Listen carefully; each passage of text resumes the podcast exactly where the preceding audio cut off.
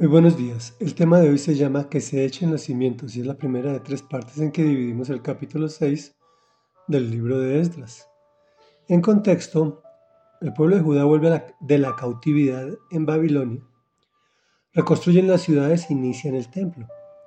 Son detenidos por sus enemigos, pero autorizados por el Señor continúan con la restauración.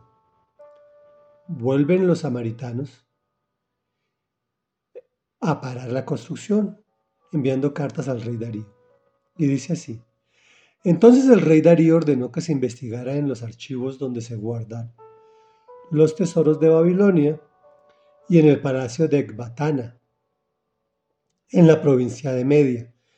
Se encontró un rollo que contenía la siguiente memoria, dos puntos. En el primer año de su reinado, el rey Ciro promulgó el siguiente edicto respecto al templo de Dios en Jerusalén. Que se echen los cimientos y se reconstruya el templo para que en él se ofrezcan holocaustos. Tendrá 27 metros, tanto de alto como de ancho, tres hileras de piedras grandes y una de madera. Todos los gastos serán sufragados por el Tesoro Real.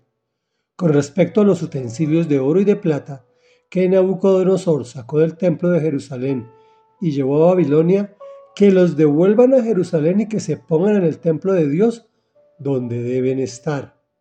Entonces el rey Darío dio la siguiente orden a Tatenai, gobernador de la provincia al oeste del río Éufrates, y a Setar Bosnai, y a sus compañeros los funcionarios de dicha provincia.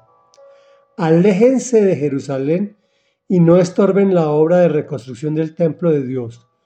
Dejen que el gobernador de la provincia de Judá y los dirigentes judíos reconstruyan el templo en su antiguo sitio. Comentario. Se investiga y se encuentra que Dios ha hecho un milagro a través del rey Ciro, un rey pagano, es decir, un desconocedor del Señor, quien promulgó un edicto restaurando al pueblo y su templo.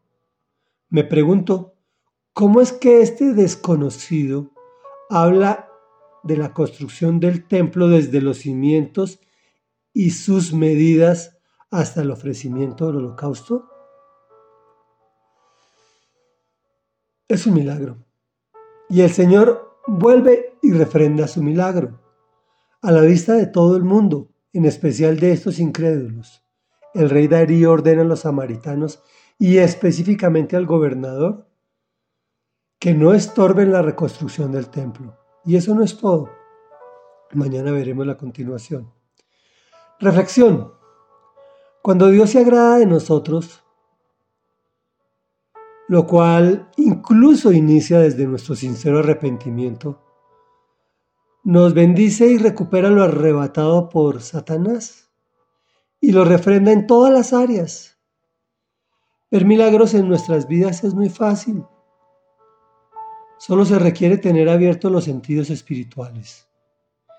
Echemos pues los cimientos de nuestra vida espiritual entregando nuestro quehacer a Jesús. Oremos. Amado Dios, bendito Señor, que eres santo y poderoso maravilloso y eterno, creador de lo que se ve y de lo que no se ve. Hoy venimos a ti arrepentidos, reconociendo que hemos pecado y hemos hecho lo que te ofende. Sabemos, Señor, que tú ves nuestro sincero arrepentimiento y nos restauras, que tú frenas los ataques del enemigo, Señor, para darnos bendición en todas las áreas de nuestra vida, iniciando con nuestra salud, con nuestros problemas de todo índole, y dándonos prosperidad. Abre nuestros sentidos espirituales para ver tu mano sanadora en todas nuestras áreas. Te lo pedimos en el nombre de Jesús, a, quienes hemos a quien hemos entregado nuestro corazón y amamos desde lo más profundo de nuestro ser. Amén y amén.